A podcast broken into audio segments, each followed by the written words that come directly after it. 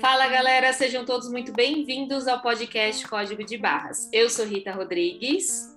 E eu sou Elaine Carreiro. E o tema desse episódio é TDAH pode dificultar a sua relação com as finanças. Segundo algumas estatísticas, essa desordem crônica afeta atualmente 11% das crianças. Os sintomas continuam na fase adulta em até 3 quartos dos casos. No Brasil, a estimativa da Organização Mundial da Saúde é que haja 2 milhões de adultos acometidos. Muitos desses adultos nunca foram diagnosticados e podem sofrer com sintomas sem saber as suas origens. Então, aproveite esse episódio para você conhecer melhor o que é o TDAH e como isso pode refletir nas suas finanças. Certo, Elaine? Exato, Rita. Sabe que o alto nível de desatenção, a impulsividade e a hiperatividade são as principais características desse transtorno. Porém, os sintomas podem acontecer com diferentes frequências e intensidades e afetar o indivíduo de, forma, de formas distintas, né? Lembrando que nem toda pessoa hiperativa tem TDAH e muitas outras que são mais quietinhas podem possuir. Uhum, é, é isso. Não tem um padrão, né? Não tem um Não, padrão, né? Exatamente. Por isso que fica muito difícil o diagnóstico. O diagnóstico. Né? É isso, assunto muito interessante e como conhecimento nunca é demais, a gente traz aqui para o código de base. Então, bora começar? Bora começar. E hoje temos convidada, e como a gente Uhul! gosta quando tem convidada, é a Nívia Barreto, psicóloga e planejadora financeira, que vai esclarecer todas as nossas dúvidas, que não são poucas, né? Pois pergunta é o que não falta aqui, viu, dona Nívia? Mas vamos deixar que ela mesma se apresente. Nívia, bem-vinda ao Código de Base e se apresente aqui para os nossos ouvintes. Obrigada, pessoal. Um prazer participar desse podcast super animado com essas duas garotas incríveis. Eu estou super feliz e honrada. Bom, sou formada em psicologia, eu atuei na área clínica por 15 anos e eu atendia jovens, crianças e adultos. E durante essa trajetória eu vivenciei os pontos negativos, né, o impacto da dificuldade financeira na vida das pessoas. E eu comecei a estudar sobre finanças pessoais e conheci a GFA em 2019 através de uma amiga. E eu fiquei apaixonada pela profissão, porque eu vi que eu tinha ferramentas, que existiam essas ferramentas, né, que eu podia ajudar as pessoas nas dificuldades financeiras a ter uma vida é, mais equilibrada, né? E foi assim que eu uni esses dois conhecimentos, da psicologia e das finanças pessoais. Hoje eu estou atuando exclusivamente como planejadora financeira pessoal, mas a minha bagagem de psicologia permanece, né? No, e eu uso demais, porque tudo é comportamento, né? Exatamente. Não, eu estava ouvindo aqui, eu achei muito interessante e que combinado combo, né? Poderoso. Porque especialista em comportamento e do bolso das pessoas, olha, meu Deus. Na minha opinião, são dois grandes desafios do ser humano, e falando especificamente aqui do Brasil, né, dos brasileiros, ter autoconhecimento e ter domínio das suas próprias finanças é algo bem desafiador, né, que a gente bem vê na nossa, na nossa jornada aqui como profissionais dessa área. Então, vai render esse episódio, hein? Mas vamos lá, Elaine, manda aí a sua primeira pergunta.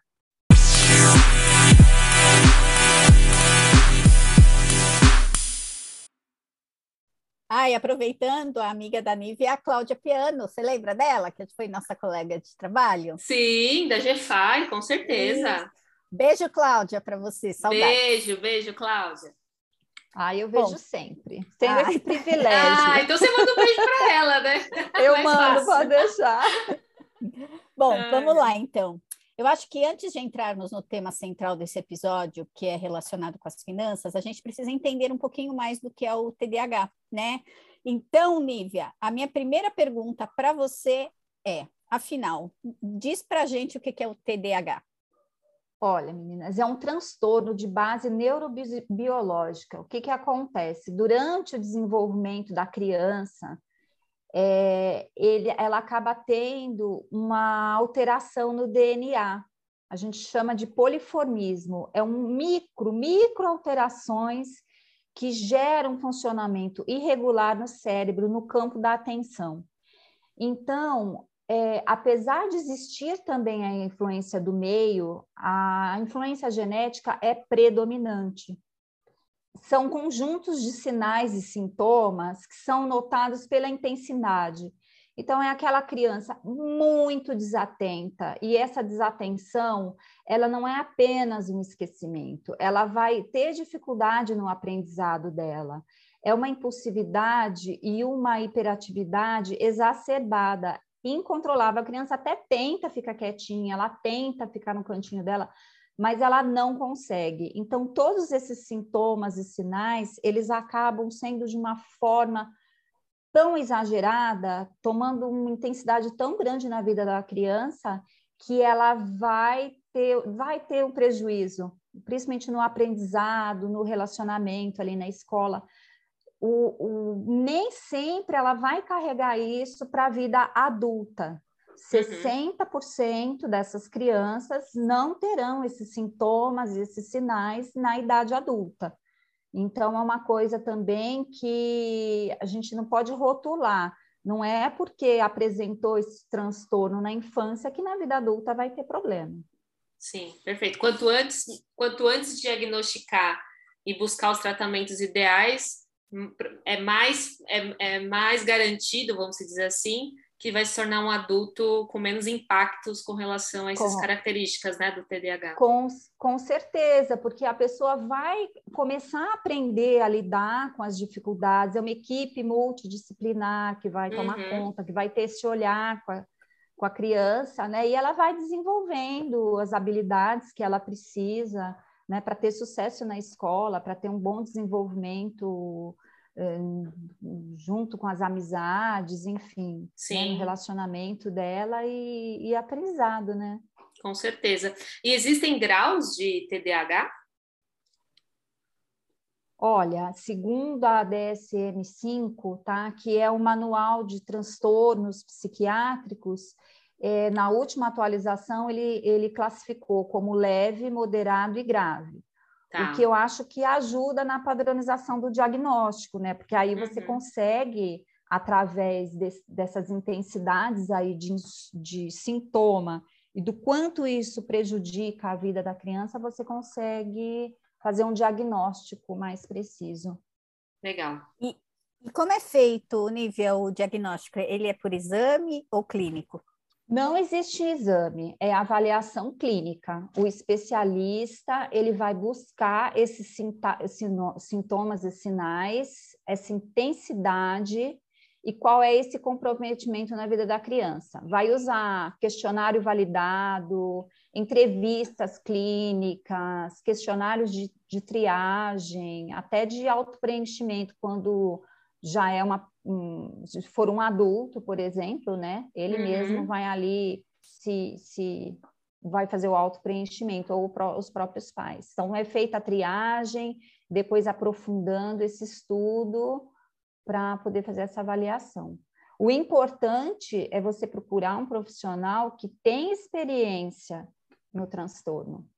Sim, perfeito. E, e tem uma questão, né? É, eu acho que hoje em dia é difícil você. Não, tem, tem crianças, tem crianças e crianças, óbvio, elas não são iguais. Mas quando a gente pensa na característica de uma criança, é aquela peraltice, né? Correndo, pulando, uhum. fazer um monte de coisa, né? Eu tenho em casa, eu sei muito bem. Mas aí eu acho que tem essa questão de rotular também, né? Assim, tudo já virou TDAH. Não, é? não sei, me dá essa impressão também, né? É, e a gente sabe, ouvindo até você falando aqui, que não é também bem assim, né? Até porque há crianças com TDAH que são mais quietas, mais introspectivas, e outras é, que são super ativas e não necessariamente têm TDAH. Então, como devemos ficar atento com relação às crianças que podem, de fato, caracterizar o TDAH e evitar também esses pré-julgamentos que a gente sabe que pode também ter consequências ruins lá na frente, né? Olha, eu acho que a gente, como pai, como mãe, você consegue comparar, né? Se você tem vários filhos, você vai ver o que tem o exagero, que é, que, que é uma coisa que foge do controle da criança, que traz esse mal-estar. Uhum. Então, se você vai acabar comparando ali, a professora vai olhar e vai falar: nossa, essa criança foge muito da média, de... porque eles são agitados. Tem uma idade que eles correm o tempo todo, né? Se você pegar a criancinha pequenininha, eles ficam o tempo todo agitadinho, não para. Mas o transtorno ele traz um excesso. Eu acho que é tá. é esse esse lado. E se você for pensar num sintoma da desatenção, você vai ter toda a concentração da criança prejudicada. Então, ela vai ter dificuldade em organizar, em se organizar, em seguir instruções. Pode até ser na própria brincadeira. Ela começa uma tarefa, ela não consegue terminar, ela já pula para outra. Ela vai se distrair, vai esquecer esquecer as coisas que ela precisa fazer. Facilmente, né? Muito facilmente. Esquecer as coisas na escola. Não vai conseguir prestar atenção aos detalhes. Vai demorar para iniciar uma tarefa. Uhum. E esse descuido, essa desatenção, ela vai acabar prejudicando o processo de aprendizagem da criança. Sim. Se prevalecer a hiperatividade, ela vai ser muito agitada, ela vai falar muito, ela vai ser muito inquieta, vai ter dificuldade em participar de alguma atividade que ela tenha que ficar quietinha, ela uhum. não vai uhum. conseguir uhum. ter essa tranquilidade, sabe? É, impaciente, vai agir sem pensar, ela vai ter dificuldade em ouvir as perguntas até o final, é aquela criança que vai ficar se intrometendo na, na conversa dos outros, na atividade dos outros. Então, é um comportamento tão exagerado que é aquela criança que, de repente, as outras não vão querer brincar, porque é muito agitado. Sim. Né? Então, acho que é esse tem que Esse, ter uma percepção, né? É uma bela de uma percepção que os pais têm que ter pra, para com os filhos, Sim é aquele olhar mais focado para e saber que isso pode acontecer nas famílias, né? Com, é, tem uma questão até genética, né, Nívia, também, não é tem? É genético, tem Muito uma questão, genética. Tem uma questão que eles estão estudando genética, uhum. por conta dessa alteração do DNA, inclusive, mas o meio também tem influência, quer dizer, você pode melhorar isso, né? Se a gente pode falar assim essa palavra. Uhum, o ambiente, né, é que ela está inserida. A né? criança que ela é tão rotina. inquieta que ela não consegue sentar para assistir um filme, por mais uhum. que ela goste daquele desenho. Entendi. Parece Mesmo ela tendo estímulos para aquilo, né? Mesmo ela tendo os estímulos para aquilo, ela não consegue, né? Exato. Você sabe, Nívia, que antigamente era muito difícil esse diagnóstico, muita gente se sentia diferente no convívio social, carregado de culpas e vergonhas. E eu digo isso porque eu vivi muito dessa forma na adolescência, sem entender algumas atitudes e me comparando com aquele outro que era todo certinho. Então, vou abrir meu coração e aproveitar que esse episódio para mim é muito importante, porque eu fui diagnosticada aos 27 anos com TDAH. Uhum. Busquei isso para um problema e foi encontrado o, o, TDAH. E aí toda a minha vida fez sentido. Né? Na infância, porque eu me sentia, eu uso muito isso, eu me sentia muito um ET, né? Me chamavam de avoada, me deram muitos rótulos, distraída, e todo curso que meu pai colocava, hoje eu tenho dó do meu pai, gente, meu pai pagou vários cursos para mim. Eu entrava numa empolgação e sem saber o porquê, eu desanimava e simplesmente parava. Perdi o interesse, eu, né? Totalmente, e eu não, me entediava, tudo me entediava. Hum. E agora uma coisa assim muito muito é, que hoje faz sentido mas na época a gente não se entende isso me dava é, um mal estar danado então é, e, e, vinha uma culpa né eu carregava uma culpa né então quando eu fazia algo que brilhava os meus olhos eu não vi o tempo passar. Eu entrava literalmente em estado de flow, o mundo podia acabar, que eu nem percebia, as pessoas me chamavam é, muito, assim, e eu estava ali no, no estado de, de flow. E eu demorei muito, né, para entender. E esse diagnóstico aos 27 anos, eu falo que eu esvaziei minha mala de culpas. Mas também, mas percebi que por algum tempo, olha que louco isso, e acho importante falar até como paciente, né? Eu usava muito esse diagnóstico como vitimismo para me justificar. E aí, até que na maturidade eu entendi que boas estratégias nos ajudam mais do que as desculpas, né? Uhum. Então, assim, eu fui melhorando muito quando eu descobri que eu não posso, por exemplo, viver sem agenda, rotina. As ferramentas, Gente, né? As ferramentas de auxílio, né? Exatamente, é, que... mas para mim a rotina. Eu que que naturalmente não gostava de rotina, porque o TDAH ele não gosta de rotina, e agora você falou, eu lembro que eu fui uma criança que eu não gost... pensa, eu não gostava de desenho animado. Meu negócio era brincar na rua, eu era rueira. É, minha família que vai escutar sabe, eu não assistia desenho, detestava joguinho, eu não tinha paciência para jogo e principalmente eu não gostava de perder, sofria muito. E eu tinha uma fala, não jogo porque eu não quero perder. Eu acho, porque eu não tinha essa paciência, né? Uhum. Então eu preciso, eu entendi que hoje que eu preciso estar consciente e fazer logo o que eu não gosto, senão a procrastinação vai tomar conta. Mas é óbvio que bastou que, é, que bastou eu não estar presente que eu volto a perder tudo, gente. E perco tudo. Já não sei quantas vezes eu fui na administradora de shopping por conta de perder papel de estacionamento. E a, então é porque eu faço tudo no automático. Isso é muito característico do TDAH, né? Bom, eu dei meu depoimento aqui porque eu sempre tive uma dúvida, Nívia. Ter TDAH necessariamente você terá síndrome do pensamento acelerado? Porque é óbvio que eu tenho TDAH e junto foi diagnosticado síndrome do pensamento Olha, acelerado, o que potencializa, né? Então, a minha dúvida é: ter TDAH necessariamente você terá síndrome do pensamento acelerado? Porque para potencializar tudo isso, é claro que eu também venho com esse combo da, da síndrome do pensamento acelerado. E o dia que eu faço muita coisa, muita coisa, é, ou eu estou no meio de muita multidão, já que eu falo pelos cotovelos, corto muitas vezes, né? Já percebi que nos próximos dias eu fico mais introspectiva, quieta, como se toda a minha energia tivesse sido sugada.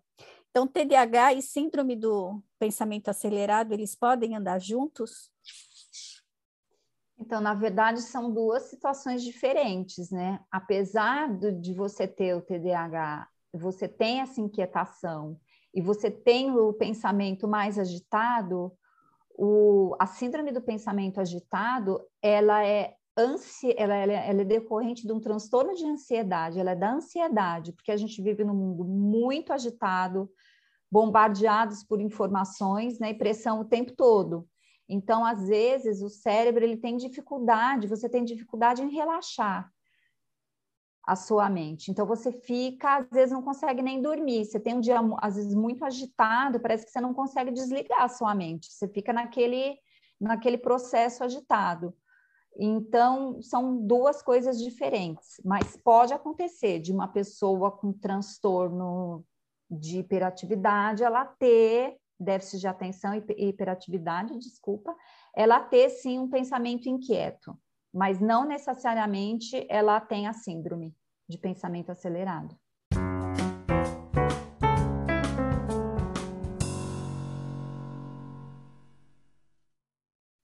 E a gente sabe que quem tem TDAH é, enfrenta vários desafios, né? A própria Elaine aqui relatou, né? Teve colocou aqui o seu relato pessoal.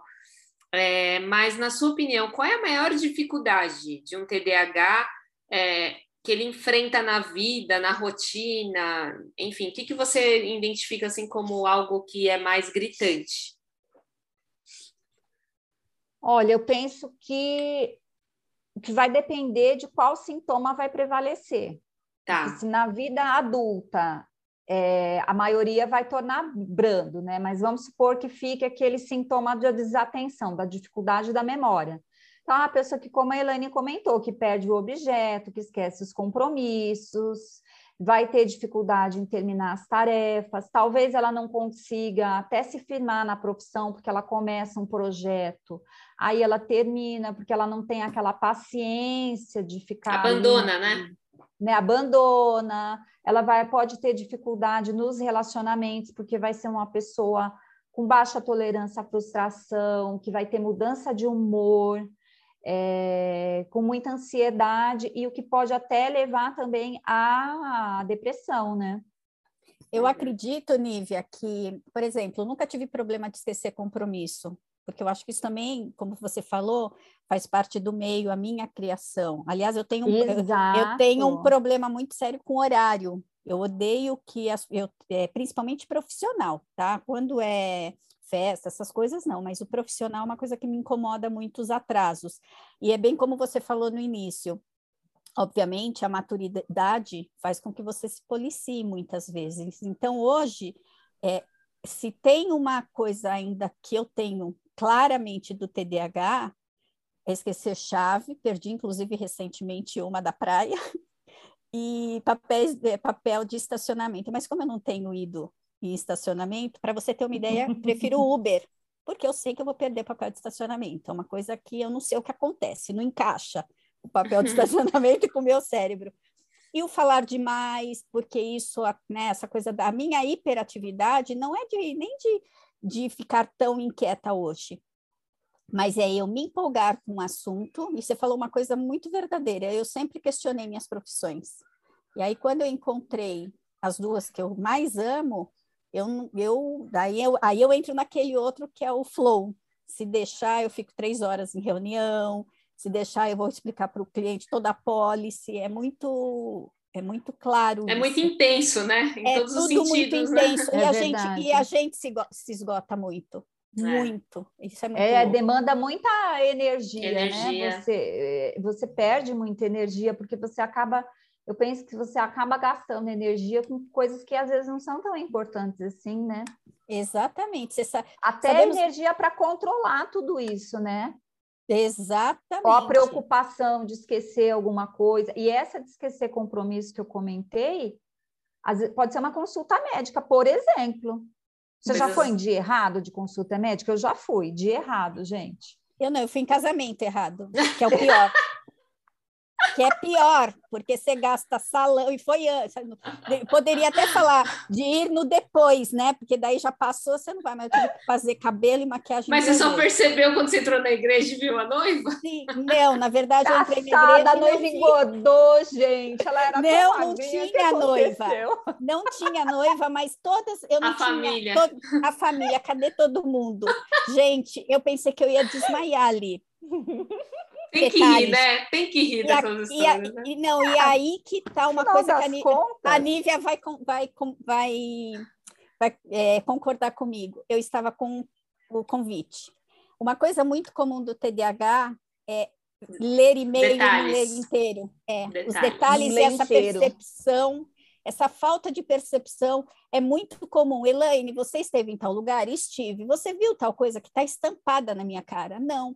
Eu passo anos andando na mesma rua e de repente do nada eu falo, nossa, construíram um prédio aqui. Não, Helene, esse prédio já tem há cinco anos. Uhum. Esse tipo de coisa. Uhum. Isso me deixa, eu também não consigo ainda. Percepção, né? Do ambiente. Percepção. Mas por quê? Quando eu saio, eu vou para o automático. Tudo que eu uhum. faço no automático, eu parece que me cega. Então, meu trabalho diariamente é estar muito presente. Por isso que mindfulness, para mim, é muito, muito importante. Entende? É uma ferramenta bacana mesmo, porque você tem que ficar prestando atenção no aqui e agora, né? Exatamente. Atenção plena, né? Presença, Atenção plena. Né? Exatamente. Bacana. E, Nívia, a gente sabe que a vida financeira de quem tem TDAH é bem desafiadora. Então, Verdade. digo, eu digo. Quais características. E olha que eu sou planejadora, eu falo que é um milagre isso. Quais as, as, características de TDAH e os maiores problemas que, que um TDAH pode enfrentar na tentativa de se planejar financeiramente? Olha, a gente pode colocar tanto a desatenção, né? Essa coisa de esquecimento, esquecer de pagar as contas, não pagar no dia certo, ter que ficar pagando juros depois ter uma dificuldade em seguir o orçamento, porque a pessoa vai esquecer onde foi o dinheiro dela, vai esquecer onde gastou, ou não vai ter a paciência necessária para sentar e, e seguir aquele orçamento, né? Ela pode ter gastos por impulso, na, uhum. numa hora que ela está muito agitada, é, e ela não ter aquela paciência de esperar para comprar o momento certo, ou uma hora que ela pode financeiramente, que ela está mais organizada. Procrastinação, ela pode desistir de um projeto, desistir de um, de um, de um sonho que ela tenha, que está ali, de um estudo, enfim. Então, acho que nesse sentido, ela pode ter a vida financeira dela bem atrapalhada. Não Gente, é eu melhorei muito. eu melhorei muito, eu sou outra pessoa. Mas não é todo mundo que tem o TDAH que vai ter problema financeiro, porque é o que você falou. Você tem Busca aquelas né? características, né? mas você foi buscar as ferramentas e você Perfeito. aprendeu. Então, uma pessoa que tem educação financeira, por isso que é tão importante, né? Ela se se munir dessas ferramentas, se empoderar do conhecimento da educação financeira para ela poder superar essas dificuldades que ela tem. E o próprio ambiente que ela está inserida, né? Se é uma criança que, que ela, pensando na criança, né, já, ah, quer dizer, não já, né, mas pensando na criança, se ela é inserida num ambiente onde existe educação financeira, ela pode até ter as características de um TDAH e confirmar o TDAH, mas uhum. provavelmente, mesmo com a impulsividade, mesmo com as características gritantes, ela vai ter mais consciência do uso do dinheiro, né? Então foi porque foi ela vai criar comentou. hábitos, né? Ela vai criar exato, hábitos, né? Vai ser vai natural, Rita. Natural, exato, natural. É muito então, bom isso. Por então, isso ela, ela não vai pensar assim, porque se, se a criança também é, entende que ela é, ela pensa diferente, que a cabeça dela é diferente, ela não vai ter a culpa que a Elaine tinha, né? Ela já vai saber que para ela aquilo não funciona, ela vai ter que procurar um jeito, qual é o jeito que, ela, que funciona. Né? Exato. Né? Exatamente. Talvez Legal. uma planilha de Excel não funcione, mas também um talvez aqueles cartõezinhos de guardar o um dinheiro dentro fique mais adequado, post... um post-it. Então Sim. ela vai ali testando o que funciona, o que não funciona. Dura quando a pessoa não sabe, não se entende, ela não sabe é. o que ela tem e ela fica querendo ser igual a todo mundo, né? Nossa, fazer igual total. que todo mundo faz e não dá certo. Não dá certo. Por isso que a gente fala, né? E hoje, e hoje só me confirma isso, que a gente já a gente já bate nessa tecla aqui. Não existe a melhor ferramenta do mundo, existe aquela que você melhor se adequar, né? Então, é vai verdade. muito de encontro com o que você falou aqui. Não é só Excel, tem aplicativo, tem papel e caneta, tem é, é, é, figuras que você pode colar na parede, enfim, se funcionar para você, funcionou e tá e, tudo e, certo. E, e um ponto muito importante nos meus estudos, inclusive para os meus clientes, que eu percebo, e, e, aquela história que eu sempre falo, eu vejo para mim como funciona, e aí eu consigo até passar de uma forma hum, mais sim. fluida para o meu cliente, é que assim, eu evito tudo que tenha fricção, tudo que eu tenha trabalho para ser feito. Então, por exemplo, eu sempre achava que eu não gostava de tecnologia. Eu sempre falo, gente, eu não gosto. Nada que eu tenha que entrar em app, em aplicativo, nada que esteja escondido para mim tem que estar escancarado. Então eu entendi que na verdade não é que eu não gostava da tecnologia. Por exemplo, as pessoas amam Trello. Para mim não funciona Trello porque ele está fechado, eu preciso abrir. Então, para mim, o que, que funciona? Post-it, a minha agenda de papel aberta, que eu consiga ficar olhando aquilo o dia inteiro. Eu levei muito tempo para chegar nisso, mas para mim, eu não imagina, eu lembro as coisas na minha casa para as pessoas chegou nesse nível, e uhum. eu falo isso uhum. com muito orgulho. E é exatamente, Rita, o que você falou. Essas ferramentas, não é porque eu não tenho um trelo, nossa, Helene, você é desorganizada. Não, para mim não funciona. Por quê? E isso é muito do TDAH. Se tem fricção, se dá um trabalho, se dá algo, algo a ser feito, ele, ele abandona, porque tem que ser algo que facilite a vida dele. Então, para mim, isso também ficou muito claro, e para os meus clientes, isso. Nívia, você falou uma coisa que me chamou a atenção, né? Porque eu acredito que um grande desafio para muitas pessoas é se preparar para o longo prazo, né? Para aposentadoria, liberdade financeira, o que quiser chamar. Tem até estudos que mostram que pensar no longo prazo aciona no cérebro a mesma área da doação e, e, a pessoa acaba não se enxergando naquela ação, né? E aí, e aí é mais difícil dela se engajar com aquilo. Eu fico imaginando para um TDAH, né? Que eu acho que esse nível de dificuldade chega a ser maior, imagino, né? Queria perguntar aqui para você. Pensando aí até no se programar para o futuro, liberdade financeira, longo prazo, juntar dinheiro, como a mente de um TDAH funciona com relação a esse cenário? É, ele acaba perdendo mesmo o foco. Aquilo, aquele, aquele projeto que hoje é muito importante, amanhã pode perder o sentido. Uhum. Mesmo porque se ele tiver a questão da impulsividade, ele vai ter aquela ansiedade e não vai ter aquela paciência necessária para esperar, porque quando a gente fala de projeto, projeto é tempo, você se é. vê a longo prazo, né? Sim. Você planta hoje para você colher no futuro. Então, se é. você não tem a resiliência, a paciência, for muito impulsivo, você vai perder o foco. Né? É por isso que a pessoa começa um projeto e ele logo parte para outro, aquilo perde interesse. Então, essa, essa é uma característica que dificulta, assim, dificulta, você né? pensar a longo prazo e juntar dinheiro. E, Nívia, assim, eu fico imaginando as pessoas é, que têm essa dificuldade, né? Como minimizar esses impactos? São as ferramentas, encontrar profissionais que entendam essa, essas características e ajudem? Como você enxerga isso? Porque é, é um baita desafio, né? Eu acho que assim, pensando no brasileiro de uma forma geral, a falta de educação financeira, né, o inimigo comum da falta de educação uhum. financeira, faz com que muita gente já não se programe para a independência financeira, liberdade financeira, enfim. É, fico pensando nessas pessoas que têm características que dificultam isso mais ainda. Gente, que, como você enxerga isso? Assim, são as, tem que partir para essas ferramentas para auxiliar, para motivar, né? Porque acho que falta essa questão da motivação mesmo, né? Sim. né? De, de pensar no longo prazo. Não, e, e buscar ajuda profissional mesmo, né? É, eu acho que a pessoa é, ela vai ter um ganho se ela procurar, como a Elane, que procurou ajuda, descobriu primeiro assim, ter consciência das suas dificuldades para você poder superar. Uhum. Você entender que aquilo é uma dificuldade e que você precisa de alguma ferramenta e só o profissional vai te dar esse olhar. Sim. Então, e é uma rede. Você tanto procurar o psicólogo, o psiquiatra, o planejador financeiro para te dar uma rede de sustentação para você poder criar ferramentas e criar um, um alicerce para você poder resolver essas questões todas, até do relacionamento, né? Que pode estar tá aí com Ai, aí acaba, acaba envolvendo tudo, né, na realidade. Porque né? quando influ... Eh, você tem a dificuldade financeira, acaba vindo para o relacionamento. Total. Na realidade, está tudo então, interligado, né? Está tudo interligado. Dia, então... então, se, a, se o, o, adulto que tem essa dificuldade, que está muito, que está atrapalhando a vida profissional e está atrapalhando a vida como um todo, tem que procurar ajuda, não tenho dúvida disso.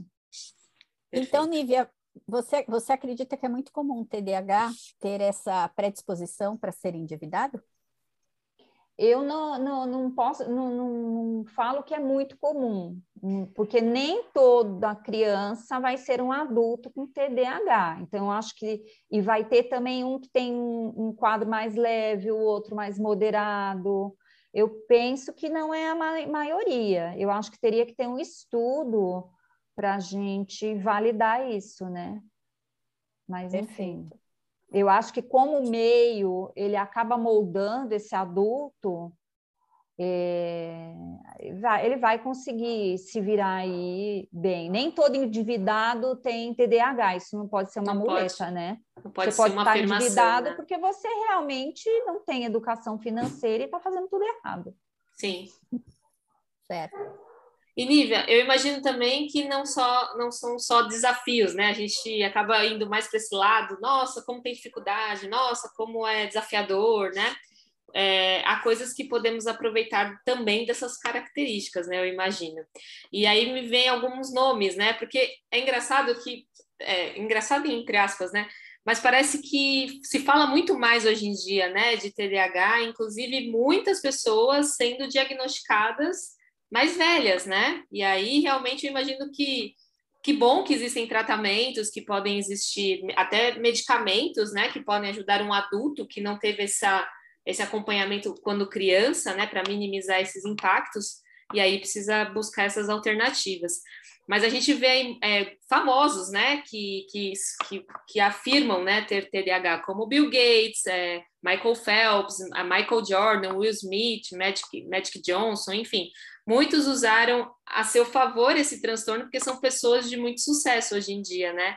Então, conta também para a gente dessas qualidades, né? É, você poderia citar algumas delas também para enfatizar também esse outro lado, né? Que ele existe, né? Olha, eu penso que o, o ser humano ele pode tudo que ele quiser, né? Aí a gente pensa assim, por exemplo, um Bill Gates, o quanto de foco que esse cara não teve que ter e atenção. O Michael Phelps, nada, na piscina, é. foco, atenção, determinação, né? quando você perde uma prova. Então, qualquer tipo de transtorno, qualquer tipo de dificuldade, todos nós temos, né? Acho que todo mundo tem uma dificuldade. Uhum não essa ou, ou alguma outra, somos imperfeitos, né? E, mas na, a nossa imperfeição, as nossas dificuldades não impedem a gente de chegar onde a gente quer. Você tem que ter perseverança, resiliência. Então, eu acho que essas pessoas incríveis, o que tem em comum é um sonho. E elas fazem da dificuldade um trampolim. Então, acho que é tirar o foco um pouco da dificuldade colocar no seu talento, né? Aí eu, eu não sei nem dizer quais são essas qualidades, porque cada ser humano é único e vai ter uma qualidade. Você pode ter um, um jeito para comunicação incrível, você pode ter um, um jeito com o ser humano incrível. Então, cada, cada um de nós, acho que Deus deu uma, uma estrelinha que vai brilhar de alguma forma. É você pegar isso e saber valorizar. Não Perfeito. usar a sua dificuldade como muleta. E aí, aí você não faz nada da sua vida. Legal. E que, que bom que temos essas inspirações, né? Para a gente que repensar, bom que né? temos. Nossa, não é? Will Smith maravilhoso. Maravilhoso. Johnson, Nossa, maravilhoso, gente. É, então, assim. São histórias, né? É muito, é muito legal ler, né? Biografias, né? Porque essas histórias é, porque... são muito interessante. porque você né? vê é, todos esses caras muito geniais, assim, se você for ver a história, sempre teve alguma coisa, algum perrenguezinho que teve que é. enfrentar na vida, né? Com certeza. Ninguém veio assim a passeio. Não veio e mesmo. aí os caras conseguem transpor aquilo e, e é. construir uma história incrível. É verdade, muito legal. E Nívia, tem algum ponto que a gente acabou não abordando aqui que você queria complementar? Olha, eu penso que a gente que uma coisa que eu falo é buscar ajuda profissional, uhum. né? sempre não ter preconceito, ah, mas meu filho vai ter que tomar remédio, nem sempre, escolha um Sim. médico bom, né, para você não, não ter uma, um diagnóstico errado. Às vezes é. a medicação é por um período. Eu fui diagnosticada, mas nunca precisei tomar remédio porque meu Exato. grau era leve. Cada caso é um Cada caso. caso. É. Embora às vezes eu que até falava, não, preciso tomar remédio, porque tem, tem épocas assim, mas é, é, é tem épocas e a Nívia falou uma coisa muito do seu, do seu meio. Como o TDAH, quanto mais rotina ele tiver, menos ruídos externos ele tiver, melhor. Mas não dá, né, gente? Porque os obstáculos são regras, né, na vida. Então, na verdade, é isso. É. Então, a gente tem que saber... A vida tira a gente do plano o tempo inteiro, né? Exatamente. Mas é, é isso, acho que você falou um ponto muito importante. Eu fiquei anos, acho que a minha família vai saber do TDAH se escutar esse podcast. Eu tinha vergonha, amigos meus, é, passei todos esses anos, eu acho que eu fui comentar mesmo com você, né, Rita? Por isso que a gente levantou esse episódio. Sim, sim. E eu confesso que eu estou bem introspectiva, porque eu estou bem emocionada. Imagina. Ah, que lindo! É. Gostei. É, é, é, muito pessoal, né? Não tem como. A gente se emociona com as histórias dos, dos outros, que dirá quando tem um, um ponto muito forte para a gente, né? E, e os, e, e, como isso reflete na sua vida, né? Só você sabe as suas dificuldades, o, as coisas que você passou. E a gente agradece por você dar o seu depoimento aqui. Eu acho que eu tenho certeza que isso a sua coragem em expor pode ajudar muitas vidas, né? Porque as pessoas podem não ter parado para pensar nos reflexos disso. Aqui a gente está focando nas finanças, mas obviamente para a vida delas, né?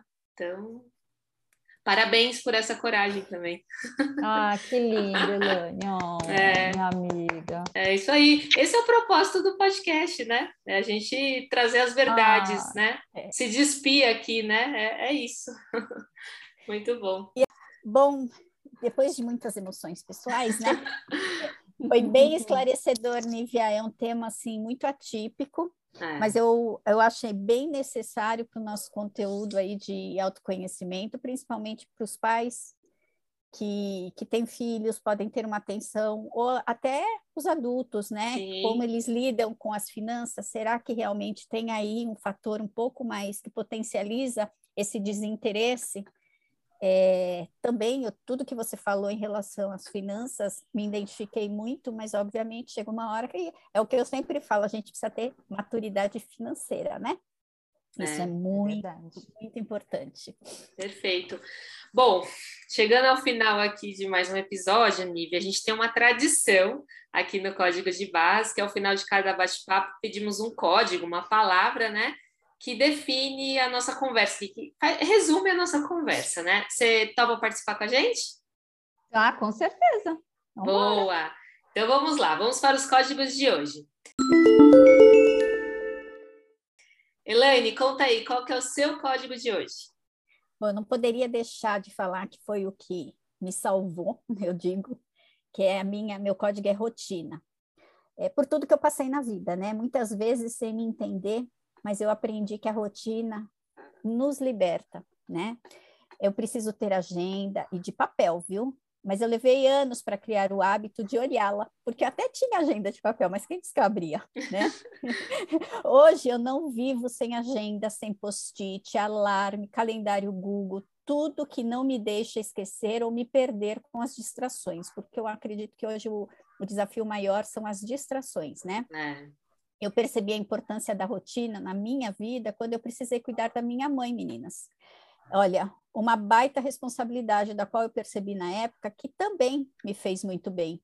Eu vi o quanto evoluí, pois minha mãe exigia muito. A gente tinha rotinas de médico, remédio. Nesse período eu me tornei extremamente analítica. Tanto que hoje eu amo fazer uma lista. Eu faço lista para absolutamente tudo. Bendito bloco de notas. As distrações também me atrapalham muito. Posso ficar horas em algo que me chama atenção. Isso ainda acontece. Perder chave, papel de estacionamento, sou PHD. Quem convive, convive comigo sabe que ainda para mim isso é quase uma missão impossível. Mas também criei algumas estratégias, mas lembrando, sempre de forma consciente, porque se é no automático, e é muito engraçado, às vezes eu pego o papel e eu falo, vou colocar nesse canto para não esquecer. ah, esquece. Esqueço. Vou guardar tal documento nesta, neste lugar para não esquecer. Mas, o Elane, mas eu acho que isso é com todo mundo. Isso é mas geral. A frequência, mas é a frequência. É. Mas é a frequência. O que, o que começa a incomodar é a frequência, né? Sim, mas nada como a maturidade. Exatamente, mas nada como a maturidade para nos ensinar que podemos viver bem com as nossas vulnerabilidades. Olha, vão por mim, gente. A rotina é metade da cura de um TDAH. É, isso e é aí. é isso. Eu vou te falar, viu? Ouvi dizer que perfeição saiu meio de moda também, tá? Então dá uma relaxada aí. então aí manda para mim, Rita, qual é o seu código? Olha, o meu código é respeito, né? É mais um episódio que deixa claro aquela frase, né? Pimenta nos olhos dos outros é refresco.